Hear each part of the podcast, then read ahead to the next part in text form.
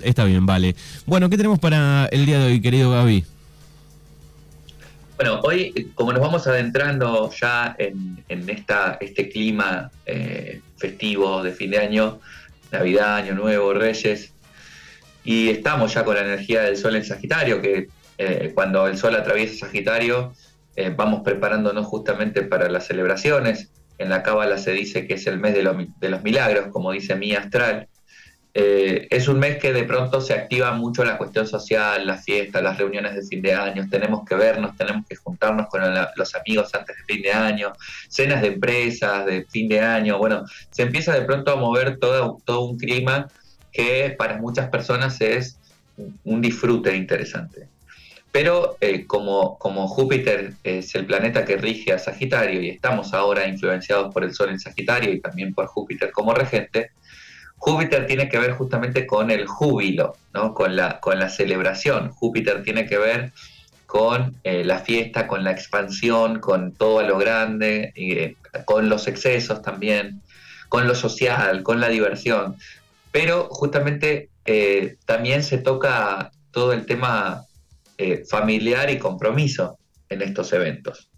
Porque Júpiter es un planeta y Sagitario es un signo que de pronto busca y pide en su naturaleza libertad. Y si estamos todos influenciados por el Sol en Sagitario, por más de que yo sea Leo, Cáncer o Capricornio, el Sol en Sagitario me está llegando en este momento del año a mi vida como le llega a todo el mundo, a todo el planeta entero. Entonces, eh, me gustaría reflexionar o, que reflexionemos o que pensemos un poco y vayamos preparando la conciencia, el corazón, el cuerpo para estas fiestas, en el sentido de eh, pensarse verdaderamente qué quiero hacer en estas fiestas, porque al final la libertad que propone Sagitario tiene que ver con la escucha del propio deseo. Y justo coincide este año que tenemos a Venus y a, y a Mercurio en Sagitario también. Mercurio es la comunicación, Venus es el deseo. También ahí, donde está el Sol, ¿no? Entonces de pronto se pone luz, se pone luz en nuestro deseo yo creo que es muy importante, hablamos del deseo varias veces en esta columna, hablamos de Venus en esta columna, hablamos de Mercurio. Eh, entonces creo que es importante de pronto empezar a pensar y a reflexionar sobre nuestro verdadero deseo en estas fiestas, en estas navidades que se acercan, en este año nuevo que se acerca, eh, y para pensarlo de pronto en todas las otras celebraciones que tengamos por delante cumpleaños, eh, otras celebraciones. ¿no? De pronto, fíjense, eh, juega Argentina. Vamos a poner un poco este ejemplo. Juega Argentina, uno viene atravesado por la cultura futbolística de Argentina, uno viene atravesado por la, parte social de Argentina. De pronto hay un denominador común que es este, la, la pasión por el fútbol en Argentina. Y de pronto yo iba a un bar y me decían, ¿qué hace un argentino ahora en este bar si está jugando Argentina? Le digo, no me gusta el fútbol, ¿no? Eh, el pibe del bar era uruguayo. Y me decía, yo, si juego a Uruguay no vengo a trabajar. Digo, bueno, le digo, está bien, ¿no? Pero tiene que ver con tu deseo en el fondo. Pues si yo tengo que elegir, ¿no? ¿Dónde está mi deseo? Obviamente mi deseo va a estar en hacer música, que es lo que de pronto sí me apasiona o lo que de pronto sí me gusta.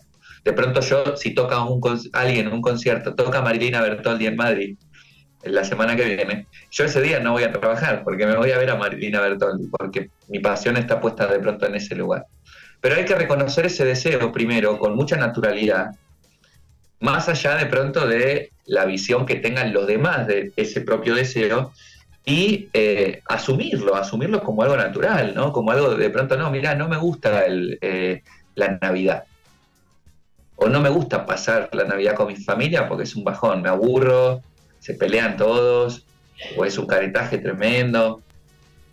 Entonces, ponerle luz al deseo es muy importante para sentirnos cada vez un poquito más libres.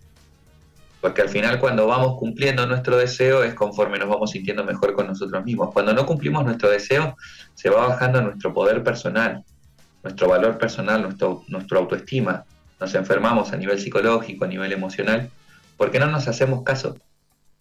Entonces, ¿qué queremos hacer? ¿Qué nos gusta? Yo, a mí nunca me gustó mucho la Navidad y el Año Nuevo.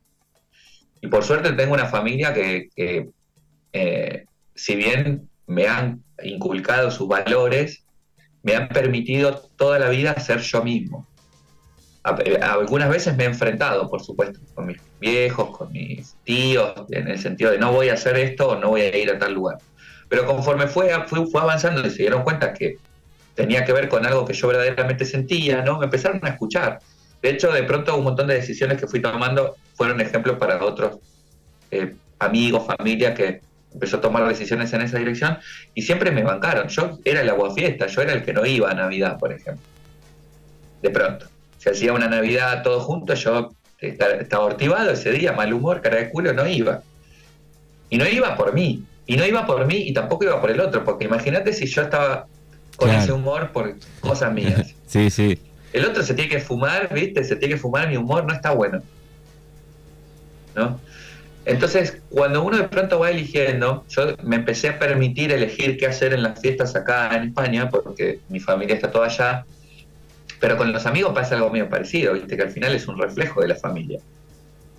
Y es como, no, bueno, tenés que venir acá, tenés que venir allá. El primer año hubo un tironeo rarísimo, mandándose mensajes entre mis amigos, no, porque Gaby viene a mi casa, no, viene a la mía, ¿viste? Quilombo así. Eh, me pareció divertido el primer año, pero después ya es como, no, a ver, este año quiero esto, este año quiero quedarme en casa solo y darme cuenta de pronto que estuve en paz. No, no, no hablo de este año, de otros años. Eh, otro año quiero irme de viaje y puedo permitírmelo, me voy. Otro año quiero eh, hacerlo con todos mis amigos y todos los círculos de amigos y armarlo en mi casa, en la casa de alguien. Eh, otro año quiero, no sé, acostarme a las 9 de la noche y, levantarme temprano el otro día para irme a pescar, qué sé yo. Sí, sí, cambiar e-, ese clásico fin de año. Eh, nosotros también con amigos hubo un par de, navidades, por ejemplo, que era lo más en volante, eh, y comimos juntos con un par de amigos, hicimos asado, ponele. Es maravilloso porque lo haces con gente que querés ver o que te querés juntar, ¿no? También nos hace plantear un poco esta idea de, que a veces tenemos que asistir a eventos familiares solamente porque son nuestra familia, ¿no? Y yo siempre digo que la familia es lo, uno no la elige, y hay familias con las que uno se lleva muy bien y familias con las que uno no. Entonces, exponerse a determinados encuentros, con determinados miembros de la familia incluso, pues por ahí no son todos, es como, no, mirá, no, la verdad es que no tengo ganas de pasarlo mal o no tengo ganas de fumarme eh, esta sensación o estas personas. Eh, y no voy a asistir ahí, ¿no? Tampoco digo de voy a hacer una revolución, se prohíbe la Navidad en mi familia, en mi casa, no se hace nada, no. asumir el propio deseo implica permitir que los demás asuman su deseo y hagan lo que quieran con su deseo. Claro, el tema es que cuando durante muchos años te fumás la careteada, ¿no? Eh, o, familias que se encuentran tal vez una o dos veces en el año con alguien que no se llevan bien, es que es una careteada esa cena, ¿no? Sí, sí, sí, sí, a veces pasa también la careteada en las cenas de empresa, por ejemplo, también. Claro. Que yo lo hablaba con mis compañeros, acá en España se estila, en estas fechas se empiezan a hacer todas las cenas de empresas, que son cenas que organizan las empresas para sus trabajadores. Mucha gente hay que ir porque está el jefe, hay que ir porque está el director de la empresa, la directora, la jefa, hay que ir. Y estas, por lo menos lo que yo me empecé a encontrar alrededor de, mis amigos, mis, yo este año no voy a la cena de empresa. Yo no voy ni en pedo, no me banco a tal, no me banco a cual. No quiero gastarme una plata en, la tarjeta de la cena, que es carísima. O hay empresas que de pronto te invitan todo, vale, tienes, de pronto vas por la, por la comida, ¿viste? Pero hay otras, otras empresas que de pronto no, y que uno se tiene que bancar en la cena. Entonces, eh, lo interesante es evaluar con conciencia y con sinceridad lo que uno considera que es importante hacer en esos momentos y hacerlo, ¿no? asumiendo las consecuencias, porque a veces hay personas que no van a estar contentas con nuestras decisiones.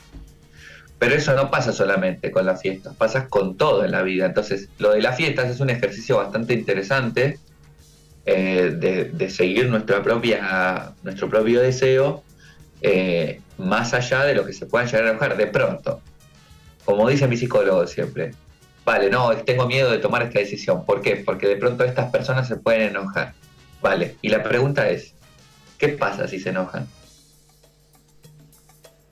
¿Cuánto puede durar el enojo? ¿Hasta dónde puede llegar un enojo porque no fuiste una Navidad? Si ya el enojo trasciende, no te hablan más durante años, bueno, te puede doler más o menos, pero la verdad es que entonces la Navidad te sacó de encima a una relación chotísima, ¿no? Súper tóxica. Pero si de pronto una persona verdaderamente te quiere, te ama, te entiende, te comprende, aunque no esté de acuerdo con tu decisión o con tu deseo, te va a decir, che, mira, la verdad es que a mí me encantaría que vos estés esta noche con nosotros, porque sos importante para mí, porque te quiero, pero entiendo tu decisión y entiendo tu, lo que vas a hacer y, te lo, y lo respeto. Porque está también en eso.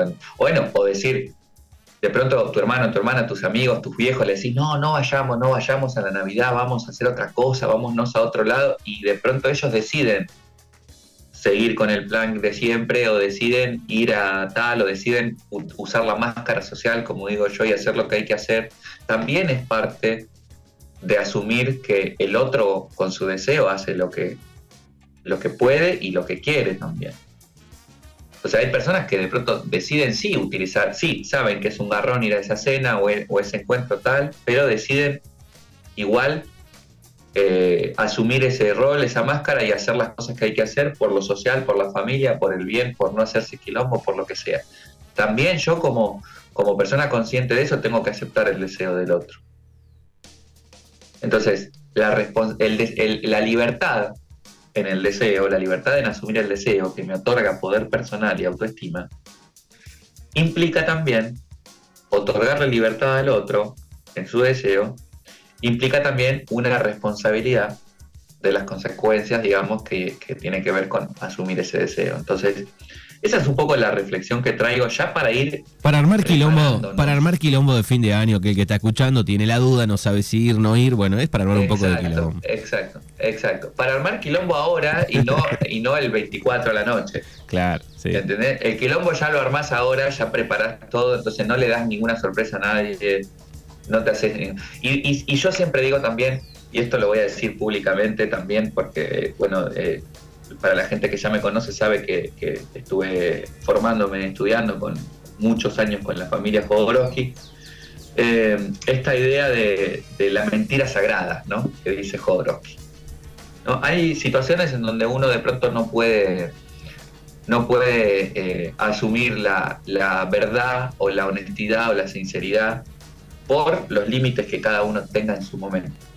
Jodorowsky dice que la mentira sagrada no puede nos puede hacer libres, que la mentira sagrada muchas veces nos puede sanar.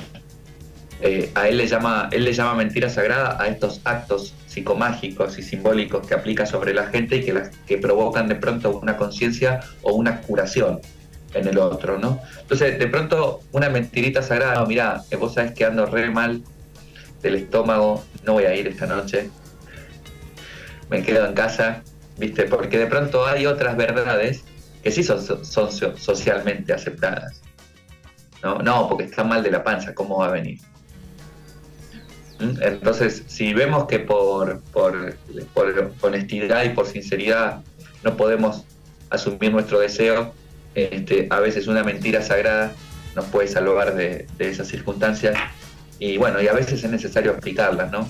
Porque, pues bueno, porque es más, más rentable, más sanador para uno no ir y para los demás no ir, porque de pronto hay gente que va y arma quilombo en la fiesta, ¿no?